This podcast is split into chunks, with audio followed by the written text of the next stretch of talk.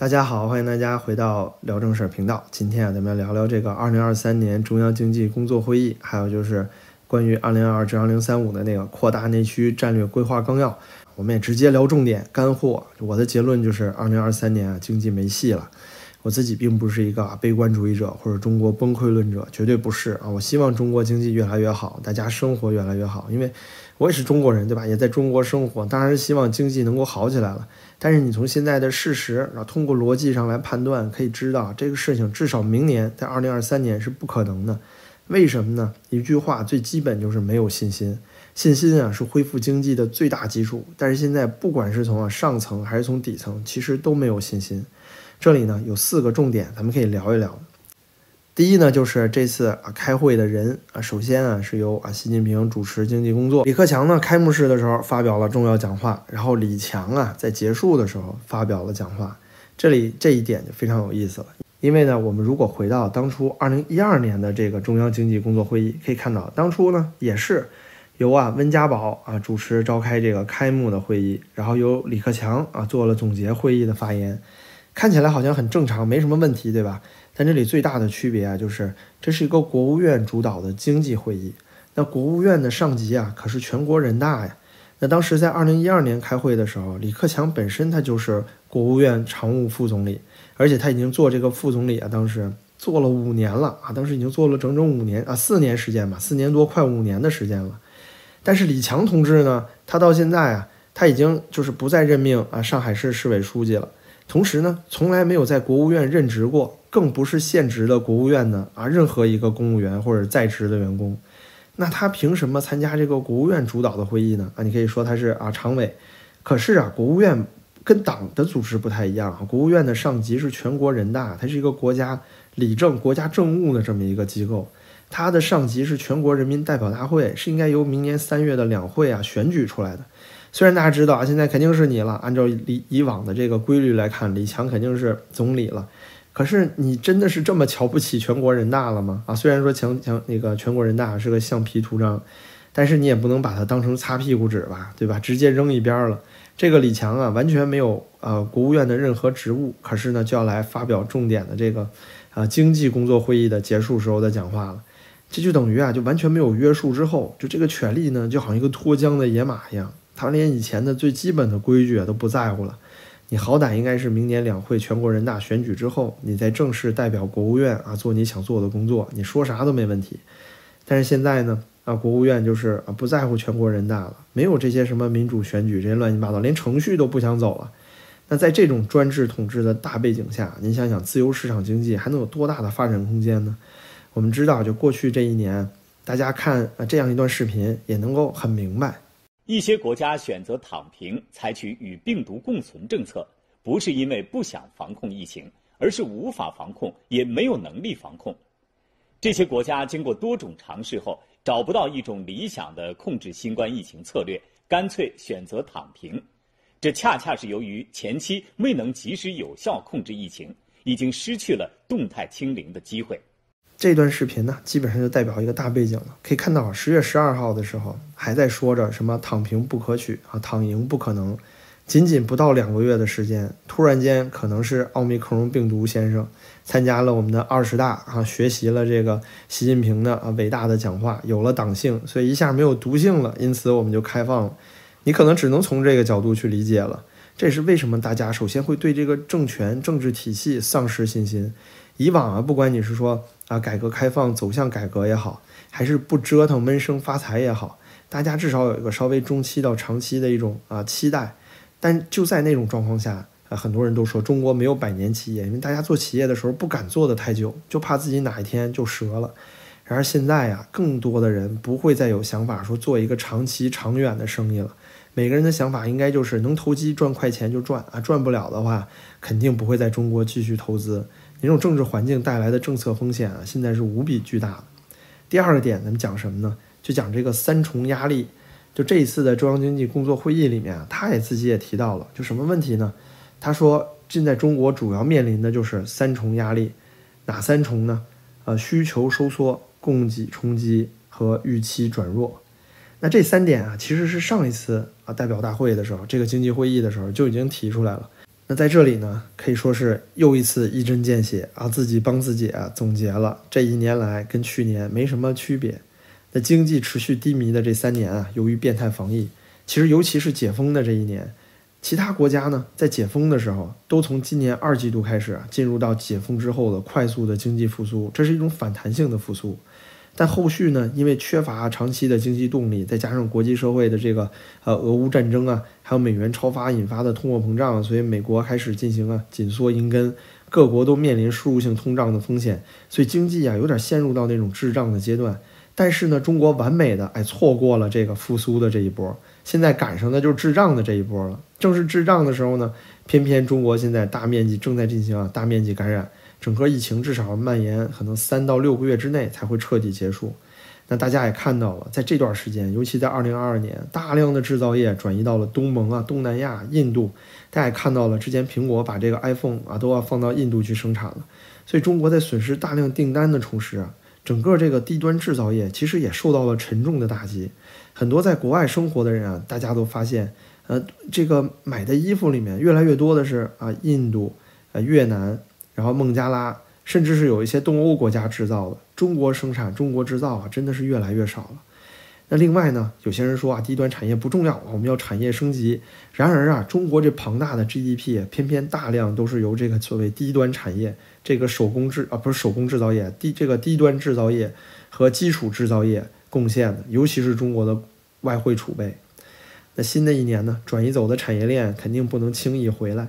同时啊，因为疫情死掉的那些中小企业呢，它也不是一解封啊就能重新开起来。我自己呢，本身就是从事金融业，过去两年感觉最明显的变化，就这个个人违约当中啊，最明显的就是房贷违约和这个中小私人企业破产。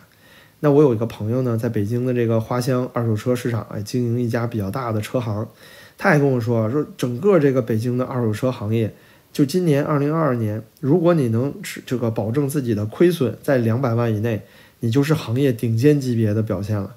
现在没有任何一家二手车行，甚至是正常车行啊，除了某些品牌暴利之外，那个就没有不亏损的。那大量资金呢压在这些车里，那就意味着到明年就算车市有所反弹的时候，他们最多也就只能回回血，但不可能扭亏为盈的，因为今年亏的太多了。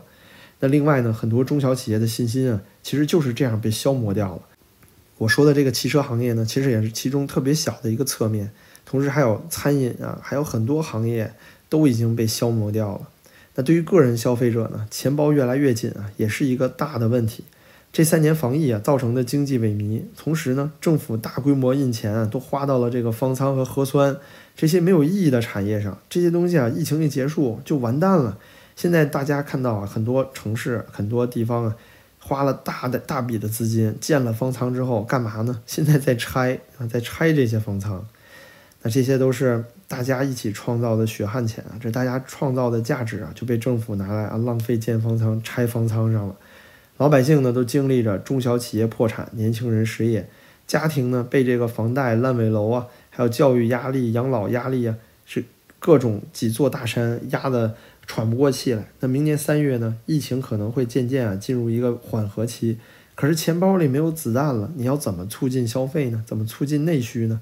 你要知道，海外的那一波所谓的这个复苏性的经济反弹啊，是建立在两点：第一，就是疫情期间政府强力的这个呃补助，使得很多人呢并没有陷入到破产；第二，就是低息，当时在一个低息的状态下，很多人还可以通过银行贷款啊拿到钱啊去消费。这是他们引发了一波报复性的经济复苏的一个最主要的原因，但咱们中国把这段错过去了呀。第三个重点，咱们就说啊，呃，很多人都在聊的一个问题了，就是这一次呢，经济会议里面说两个毫不动摇啊，这两个毫不动摇是什么东西啊？就是毫不动摇的巩固和发展啊这个公有制经济，然后毫不动摇的鼓励支持引导非公有制经济发展。这大家可以看到啊。对于公有制经济用的是什么词？叫巩固和发展，就是毫不动摇的坚持发展公有制经济。那对于非公有制呢？叫做鼓励、支持和引导啊，鼓励、支持和引导和巩固和发展。大家想想这个字面上的感觉，这是两种完全不同的力度。当然了，对于中国这些政策，咬文嚼字儿没有什么太大意义，因为他随便改那些政策嘛。两个毫不动摇啊，这不是什么新东西，这其实是个老汤老药了，早就熬得没味儿了。那说到底，核心的这里面还是讲的是国有经济为主体，然后引导发展这些非公有制，那依然不是全面的市场经济。那对于中国经济来说，过去一段时间三十年快速发展是怎么做到的？不就是加入 WTO，然后全面的市场经济嘛？虽然说市场经济还是有政府这只手啊，时不时的出来翻一下大饼，但是好歹很多区域呢相对来说较为自由，因此啊，民营资本才有发挥的空间。但这回好了，依然在强调公有制经济。很多人把这一段啊都理解成啊，是不是国家要重新这个引导民营资本发展了？那我这里看不到任何迹象。从过往中国的做法，尤其是对于民营资本、民营企业的这种打压，会让很多人觉得你现你在现在只是口头上又强调了一下之前强调过的东西，但你之前也有这一点，你也没做到。你让我们相怎么去相信你今年就会发展民营资民营经济了呢？然后然而啊。就只要有这个总方针在，就意味着这些过去被严重打压的房地产啊、教培啊、数字经济啊，甚至是任何其他一个私有制占主导的领域，都随时可能被社会主义铁拳直接击溃。过去几年大家已经看到了，就比如说教培行业可以瞬间幻灭，比这个有人说比这个呃灭毒都快。我不知道大家记不记得那个时候有这样一个视频。就是一堆人啊，突然间一脚踹进去啊，说里面的人在补课啊。当时呢，你要是不讲，还以为是扫毒扫黄呢。那就这种完全不符合经济规律的一刀切的政策，其实啊，从没有被反思过。结果现在搞笑的事情来了，就因为这个二零二二到二零三五啊，扩大内需的大纲里就提了那么一嘴，说要支持啊民办教育的发展。结果大家就高潮了啊，说这回俞敏洪要哭了，国家终于又支持民办教育了。他哭个鸟啊！就对于之前的错误施政啊，根本就不反思，因为现在经济不行了，就突然说出来啊，要支持民办教育。那有这个钱做生意的人啊，自己也不是傻叉，对吧？那一个人如果不反思自己的错误，然后直接就变脸，你会相信他以后不会犯错吗？像不像那些家暴的人啊？家暴的老公打完老婆之后突然变脸了，说呀对不起老婆啊，打你了，我爱你，以后再也不打你了。你信他，你就是大傻逼，对不对？他怎么可能不接着打呢？还有啊，就是改正错误。你要建立信任的第一步，就是你得先承认错误，你认识到自己的错误，你再说你改不改的问题。现在呀，就对于这个动态清零溃败，别说反思了，连承认都没有，甚至在歌功颂德的这么一个政府，你敢相信他有什么这个呃改过的空间呢？更何况啊，就就是稍微提了一嘴，你可别忘了，就他这个对于民办教育里面是怎么说的？他说的是全面。支持和规范民办教育管理，这里还有“规范”这两个字作为紧箍咒呢，对不对？另外啊，咱们再跳到这个发改委对于这个扩大内需啊发展纲要的图解里，就整个图解里啊，对于这个规划纲要里，就压根儿没有任何一点提到过对于民办教育的支持。所以说现在大家怎么就开始高潮了呢？我觉得真的是荒唐。所以啊，这个高潮没有任何意义，整个教培行业照样是凉凉的状态。另外呢？房地产也是一样，之前啊，刘鹤提到啊，说鼓励房房地产行业发展，说这是支柱行支柱行业。那考虑到房地产上下游啊，相关贷款金融行业啊，那在很多国家里啊，的确都是这个 GDP 重要组成部分。那说到很多其他国家，尤其是发达国家，第三产业里面占大头的所谓金融服务的那个部分，其实大多数大多数也是这个房地产相关的金融产品。可是呢，中国房地产市场啊，畸形的核心一直都是这个非市场化造成的。您比如说，哎，房市火热的时候、萧条的时候都一样，房子这个市场好像看起来是自由买卖市场，那个市场经济，对吧？可是地皮是国家供给的呀。之前房价过高，本来就是这个政府土地供给完全跟不上需求，然后鼓励这个房地产商五房加价。现在萧条了呢，为了土地财政，然后又过度供给。房地产公司呢，也为了扩张就过度借贷拿这些地，最后全变成烂尾了。那到了现在，房住不炒这个紧箍咒还同时在这个新的规划纲要里。那我就想说，既然有这些紧箍咒在，而且甚至还有那么一个房地产税的事情悬而未决，你怎么可以见到有恢复房地产市场的信心呢？就对于这个私人企业来说，整个这个政策里面，我看不到任何能够恢复信心的那种。啊，所谓立竿见影的，就直接能给人像强心针一样，让人有自信、有信心的那种政策，一条都没有。最后一点啊，咱们得聊聊这个防疫。那有一段啊是这么写的，说这个国家呢一直重点啊支持防疫工作，在最新的这个防疫期间啊，说要干嘛呢？这个老年人防重症，落实防控措施，然后保障用药，这在哪里呀？大家看到了吗？对吧？社区里现在都买不到药啊。还有就是对于这个老龄化社会，说要延长退休年龄，那么老龄化社会和经济发展这个动力点不足啊，就意味着中国马上就要失去人口红利了。其实这就是要击溃中国经济发展信心的最后一支箭。之前呢，国家鼓励个人养老金账户，我相信大家也看到过那个新闻了。其实这就是在要提前收年轻人的税，给老年人发养老金。而且最关键的一点就是，对于过度防疫和动态清零的失败啊，完全不提，更别说有什么反思了。那这样的话，就能够回到咱们的核心问题上：为什么说对二零二三年经济没有信，就没有任何信心呢？最主要的问题就是，不管是啊下游老百姓兜里没钱。还是中小企业的企业主对这个经济政策没有信心，还有就是啊上层的这个政治上以政治挂帅，就不管什么时候什么会议，现在都是两个维护啊最主要。那习以中习以尊的想法，他没有办法写到这个呃所谓整个的经济制度里，他写不进去。他什么时候有有想法，他要变，他随时就可以变。那这样的话，在过去几年，大家已经看到多次他的这个阴晴不定了，所以怎么会有信心呢？什么是信心啊？就是得对未来有期望，你别管是房地产啊、教培啊，还是数字经济，没有哪个市场繁荣啊是这个依赖这个企业家和投资人啊进来赚快钱能发展起来。你必须是得有信心，然后扎根在这个市场里，长期的发育和渐进性的做大规模和盈利，这样才能把这个市场做好了。但是现在呢，哎，政府的这个施政方针啊和政治氛围，基本上就给了民营资本极大的不安全感。我其实也问了自己之前一个做这个创业、做线上教育的朋友，他之前其实做的也挺好的，拿到了 C 轮融资，但是就因为双减啊，导致投资断档，现在啊规模缩小到不足之前十分之一了，艰难度日。那我问他现在国家支持民办教育了啊，同志你恢复信心了吗？他跟我说呀，他是肯定没信心，而且呢，就算他有信心也没有用，因为现在境内境外的投资方啊，都根本不敢轻易回到这个市场了。主要就是因为中国的这个政策风险实在是太大，衡量风险和未来的可能回报啊，就十分不值了。这里面很多 VC 呢，就这些风投的基金啊，它根本就还没从之前教培行业巨亏里面醒过来，就没从里面这个缓过神来呢。所以你怎么让他立刻就相信中国政府，就重新又把钱咔一下就投到教育里了呢？然后啊，我这个朋友还跟我说，说看到现在股市的反应啊，股市有一波反弹啊，觉得可笑，说这肯定也是一波投机啊。因为投机盈利之后，关键的实体的教培行业发展在哪儿呢？你怎么引导它？相关的这个条例法规写到法律里面的东西在哪儿呢？如果不写在法律里，条规这些政策随时都可以改。我到时候再投进去几百万、几千万，甚至有些风投一投就上亿，然后你又给我变一下政策，全打水漂，那不疯了吗？对不对？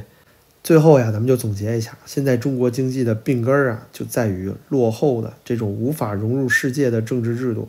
和全球经济发展要走向一体化之间的这种巨大矛盾，很多人都说现在中国就是全球啊进入了一个非经济一体化的时代，但其实经济最终一体化这是一个趋势，现在只是中间反复的一个阶段罢了。那为什么会出现这个反复呢？其实不就是自从这个中国美国贸易战跟特朗普开打开以来啊，这个中国政治制度和西方政治制度的一种碰撞吗？那市场经济的优势啊，其实现在已经被。中国的政党啊，就拿来呢当做获取执政合法性的工具，对吧？中国执政合法性不就是经济要好吗？向好，就像夜壶一样，你需要的时候就拿来用一用啊。随便强调一下两个维护啊，各种运政治运动啊，就又把这个夜壶哎扔床底下去了。就这种环境啊，你要重复个一次两次也还好，对吧？你不管是之前这个呃改革开放之后啊几次的这个往复，但是现在已经是三次、四次，甚至五六次了。市场的信心啊，已经所剩无几了。没有信心的话，你让经济怎么去发展呢？因此啊，我个人对于二零二三年中国经济依然是十分悲观的。不知道大家是怎么想的呢？欢迎大家在这个节目下方留言。最后啊，感谢您的支持，然后您的支持又对我特别重要，感谢您可以点赞订阅这个频道。嗯，同时呢，希望大家都多多保重啊！不管是在海内还是在海外的朋友，希望大家都可以一切顺利。二零二三年啊，甭管中国经济好不好，大家啊兜里都能，嗯，越来越舒服吧，只能这么说了。那好，谢谢大家，咱们下期再见。